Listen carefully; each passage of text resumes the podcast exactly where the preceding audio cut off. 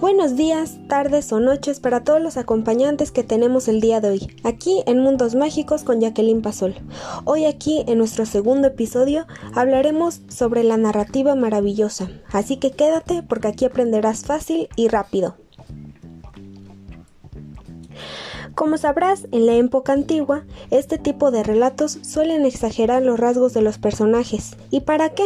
Bueno, pues para provocar asombro en el lector. Por ejemplo, el tipo que carece de casa, sustento, de familia o incluso de amigos, o el malvado que olvida sus propósitos solo por el placer de hacerle el mal.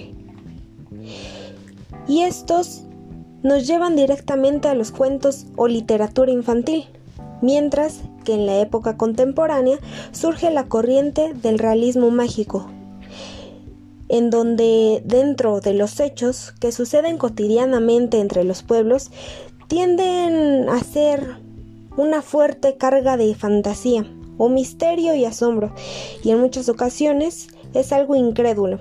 En pocas palabras, la narrativa maravillosa es el tipo de cuento de hadas. Por ejemplo, los mitos, las fábulas, la leyenda o la epopeya.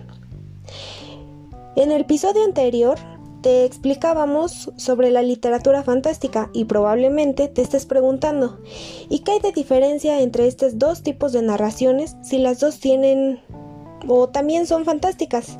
Bueno, pues la literatura fantástica son los hechos o sucesos sobrenaturales que ocurren por un fenómeno sobrenatural y en ellos se establece un juego confuso entre lo que se considera realidad y la existencia de fuerza sobrenatural. Es por eso que el lector en muchas ocasiones nunca, o bueno, casi nunca tiene claro si los sucesos son narrados o realmente son ocurridos. Como la fantasía o la locura, por ejemplo, mientras que en los cuentos maravillosos lo sobrenatural es de ley. Y nada de lo que en ellos ocurre nos asombra, como por ejemplo los hechizos, las transformaciones, etc. Un ejemplo perfecto para este tipo de narrativa y mostrarte de una mejor forma es el popular cuento infantil Juanito y las habichuelas mágicas, en donde nos cuentan la historia del personaje principal, Juanito, un pobre niño huérfano que vivía en una cabaña cerca del bosque con su madre. Y como era demasiado pobre, decidieron vender lo único que les quedaba, una vaca. Juanito tomó la vaca y se puso en marcha. Por el camino se encuentra con un extraño hombre, quien le cambia por un saquito de habichuelas por su vaca. Juanito al regresar a su casa su mamá se entristeció al ver tal estafa y tiró el saquito de habichuelas. Al día siguiente, Juanito se percató de que las habichuelas se habían convertido en una enorme planta que llegaba hasta el cielo, y las enormes nubes blancas tapaban la mitad de la enorme planta. Juanito subió para averiguar qué tipo de cosas había ahí.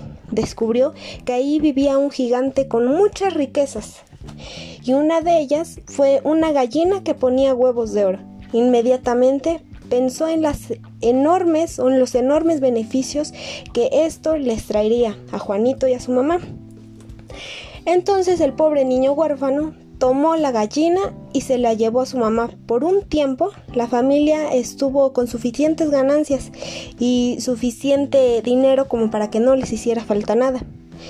Y como era de esperarse, no le tomó mucho tiempo para que la gallina envejeciera y entonces dejó de poner huevos.